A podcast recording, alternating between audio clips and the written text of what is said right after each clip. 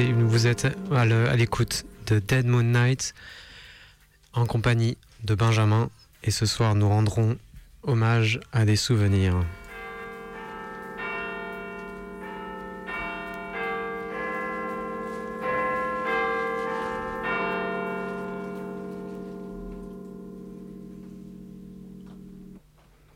Je suis parti marcher.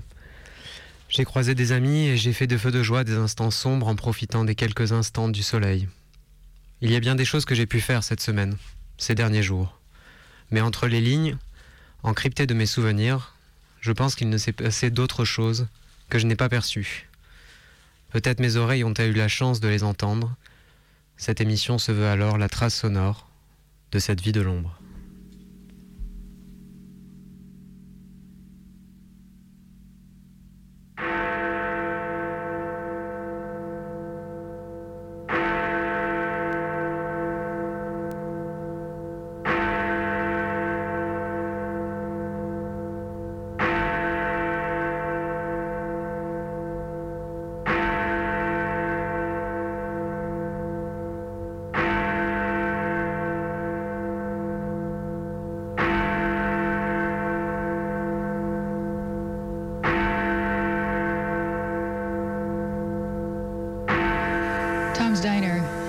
Called Tom's Restaurant, and it's located on 112th Street and Broadway in New York City, which is where I grew up. And uh, back when I was a receptionist, I used to eat breakfast there before I took the subway down to work. Um, so that's where the idea for the song came. Uh, and in the beginning, I had imagined it as a sort of a, a tinkly uh, piano piece, um, and I had imagined a piano playing along behind it, sort of a like a back like a background for a French movie. But since I don't play piano and I didn't know anybody at the time who, who could play, I just decided to sing it a cappella in my concerts. And that's the way we recorded it um, for my album called Solitude Standing. So uh, I was very surprised when in 1990, I think it was, uh, these two English boys named, who called themselves DNA, um, took the song, sampled it, and uh, made a dance track out of it. Um, and the first time I heard it, I thought it was very funny and a very original idea. And so we released it. Um, and I had imagined that it would find a very small audience in the dance uh, clubs. And instead, it became, it sold 3 million copies worldwide. Um, but this is the original version of Tom's Diner. I am sitting in the morning at the diner on the corner.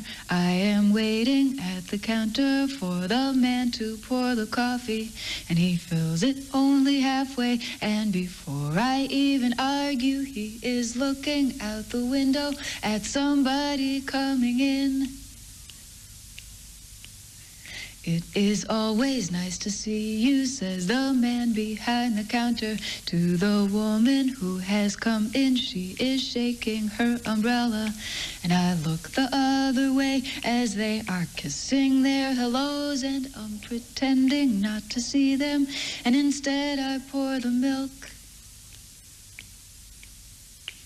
I open up the paper. There's a story of an actor who had died while he was drinking. It was no one I had heard of.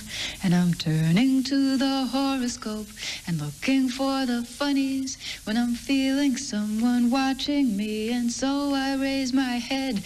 There's a woman on the outside looking inside. Does she see me? No, she does not really see me because she sees her own reflection. And I'm trying not to notice that she's hitching up her skirt. And while she's straightening her stockings, her hair has gotten wet.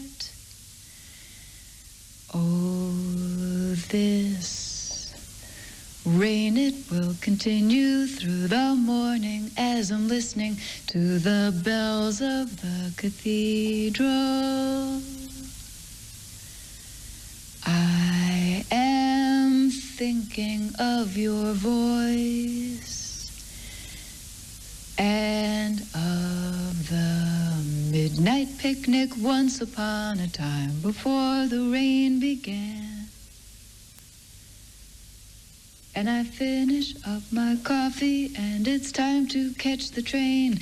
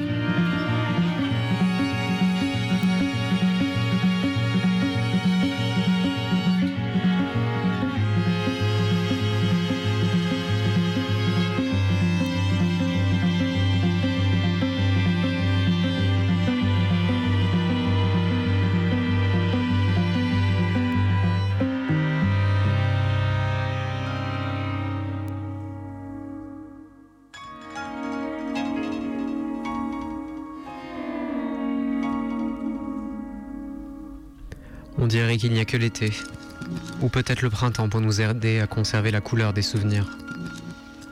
En ces temps de nuit, le froid semble purger tous les instants de leur saveur. Prenez de la vitamine D, m'a dit mon médecin. Et si on écoutait plutôt de la musique, de celle qui chante les bourgeons, qui apparaissent sur les arbres Vous écoutez Dead Moon Night.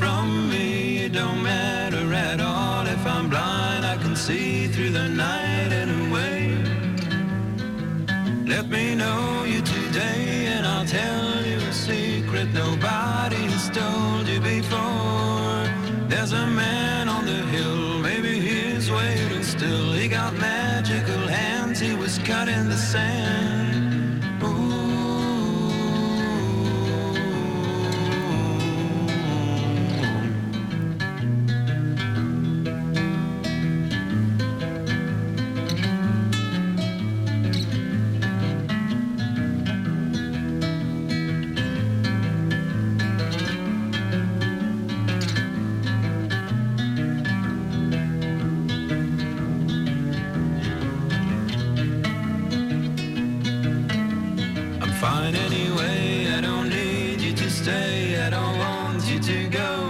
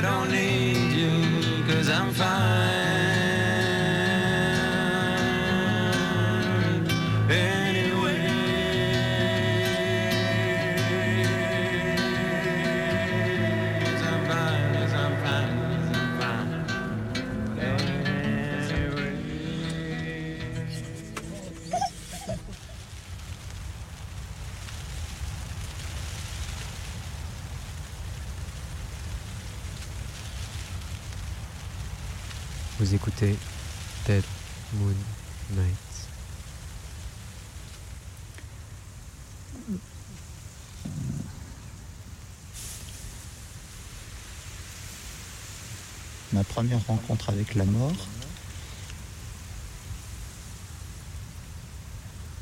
c'est en faisant du ski. Je suis euh, en fin de journée, on est au printemps, il y a une pente euh, assez raide, la neige est un peu glacée, et c'est la dernière descente. Les autres sont passés déjà depuis longtemps. Et je me mets en bord de piste. Il reste euh, 300 mètres pour arriver au village. Là, je m'arrête comme souvent euh, au bord de la piste. Et il y a sur, sur ma droite, euh, il y a un fossé. Et là, il y a une bouffée de vent qui arrive, qui remonte de la vallée. Un vent assez chaud, le vent du printemps quand la neige s'est bien transformée et qui m'amène à un mélange d'odeurs assez complexe. D'abord, il y a cette odeur de neige mou- mouillée. Ensuite, une odeur de terre euh, trempée, chaude. Et juste immédiatement après, une odeur acre, désagréable. Et, du coup, ça stimule ma curiosité. Et je suis les effluves en descendant progressivement. Et, j'arrive euh, un peu plus bas sur une masse. Une masse euh, manifestement un animal crevé. Sans doute euh, un bouquetin. Et Il y a un, mélange de, de sentiments un peu bizarres qui me parcourent. Entre euh, la vue de, de ces poils euh, gluants dont sortent quelques os et euh, ces odeurs où on dirait comme du beurre qu'on aurait oublié dans le frigo ou certains fromages. euh, voilà, je contemple. Et puis euh, je reprends, je reprends mon chemin et euh, j'arrive au village.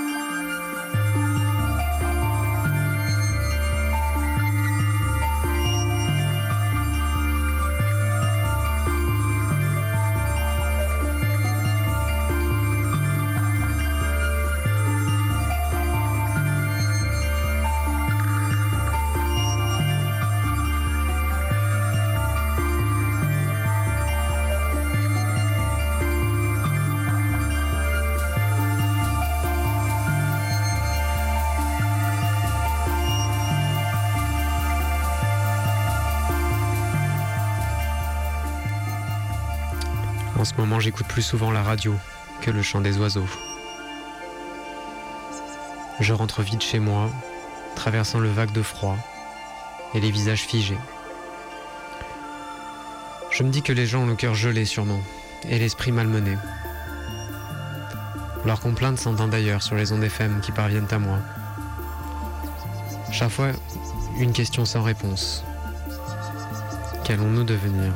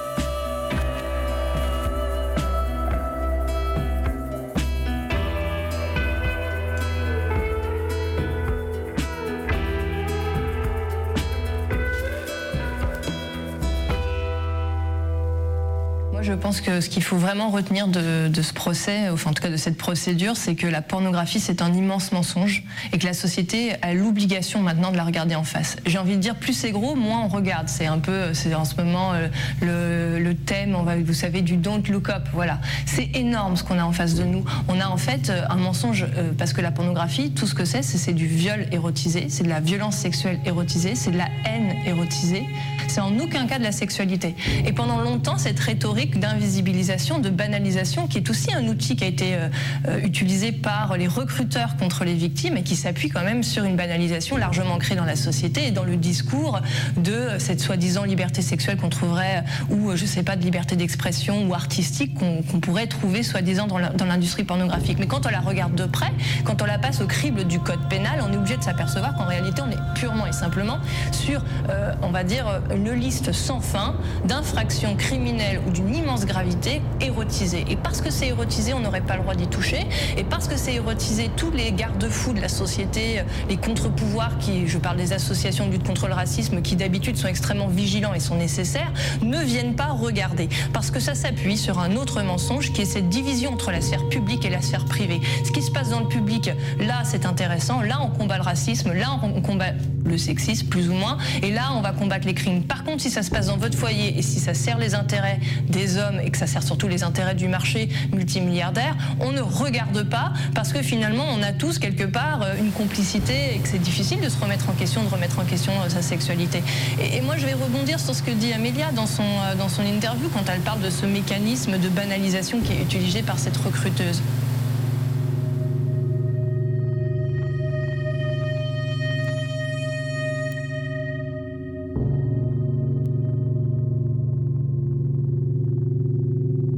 Si vous ouvrez votre écran et vous allez voir ce que vous trouvez, je suis désolée, mais il n'y a rien euh, qui soit autre chose que de la violence érotisée, de la haine érotisée. Et que toute personne qui évolue dans ce milieu, pourquoi si euh, finalement euh, il y aurait une pornographie éthique ou il y aurait une vraie pornographie au sens, pourquoi est-ce que dans ce cas-là, il n'y a pas de signalement contre le racisme qui s'y trouve, qui est quand même, je vais dire, large, largement répandu, le sexisme, la haine des femmes, la violence omniprésente?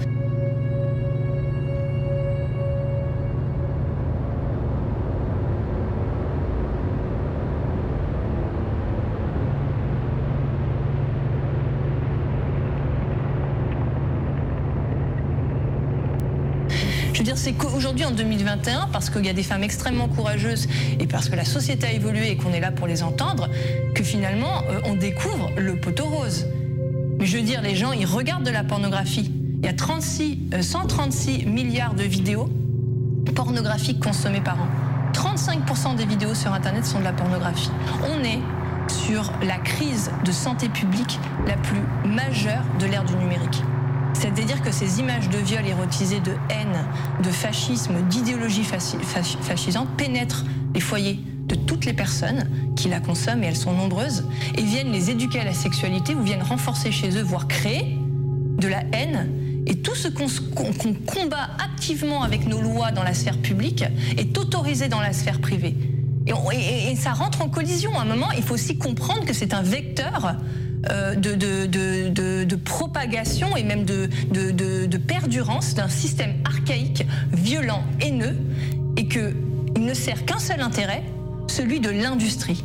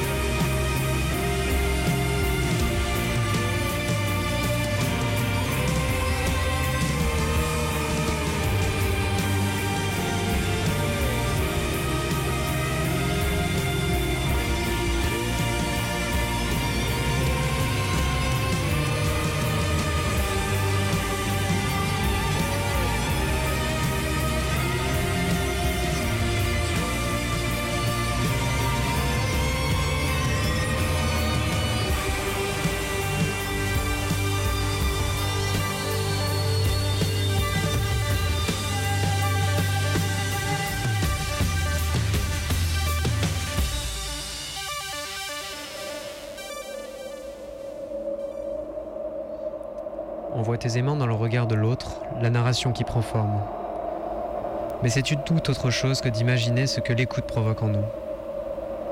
Sommes-nous au cœur de l'inconscient, là où tout se dit, mais rien ne se voit Vous êtes toujours à l'écoute de Dead Moon Night.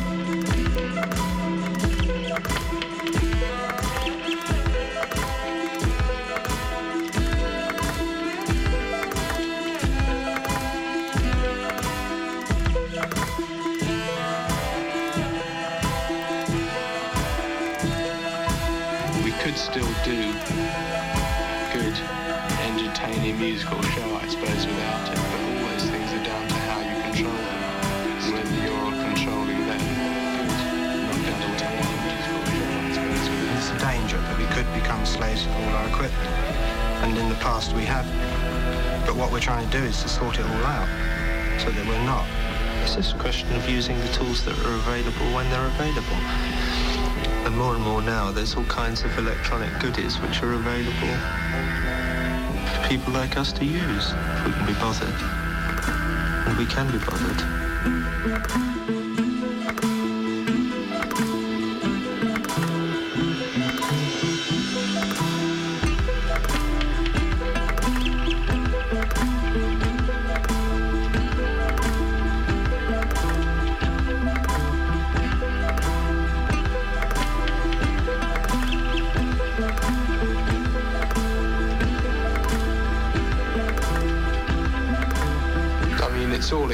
All of what's coming out of our heads. I mean, you've got to remember that it's, you've got to have it inside your head to be able to get it out at all anyway. I mean, the, the equipment isn't actually thinking of what to do any of the time. It couldn't control itself. Can I put this down? It's just on the... It's just on the first note. Hang on, say that again. Can I put this down? Just a second, we're just... I still got finishing. the other track. Okay. Stay cool.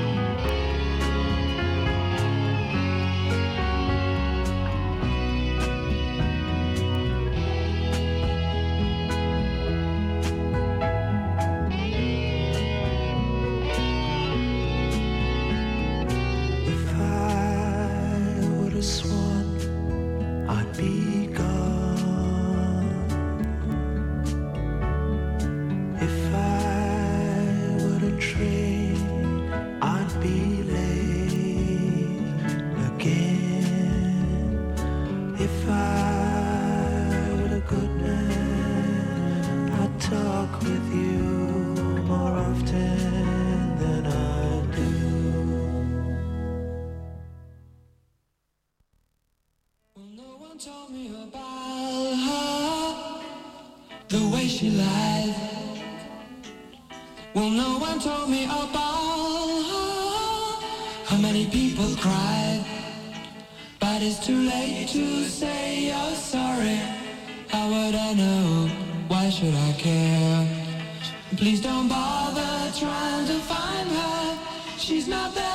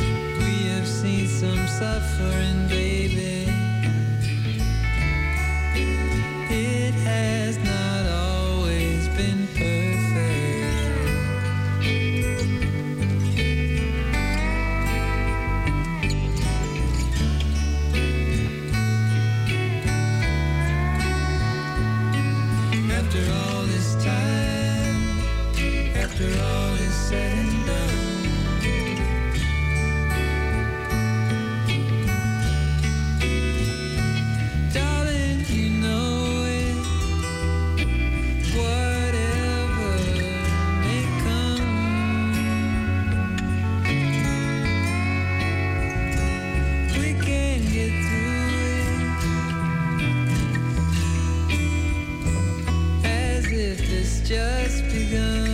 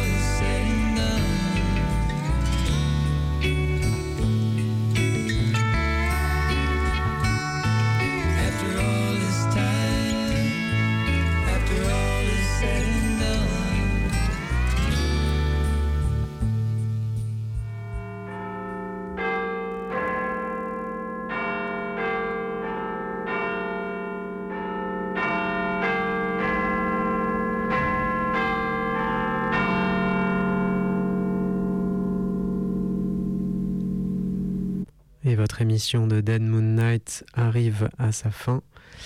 Euh, Dead Moon Night, c'est tous les dimanches soirs à 21h en direct sur Radio Canu, la plus rebelle des radios.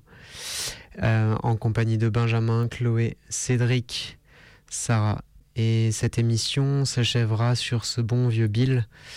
Euh, et j'en profite au passage donc pour faire un petit message à Samuel qui est un fan de ce Bill Callahan, à Camille et Nico qui ont pour seul défaut d'aimer Pink Floyd dont on a quand même écouté un morceau, et puis bien sûr à Mathias qui vient d'être papa, et ça c'est pas rien.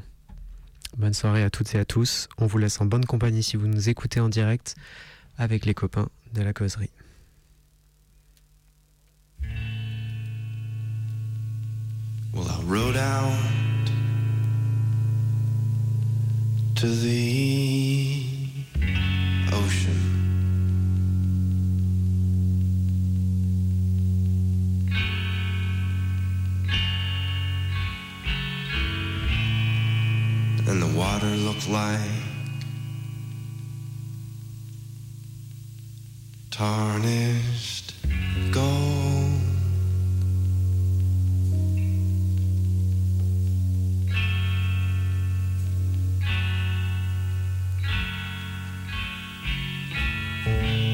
out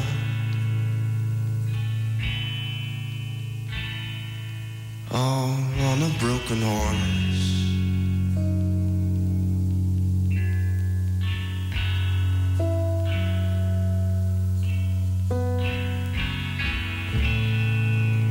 Who told me she'd never felt so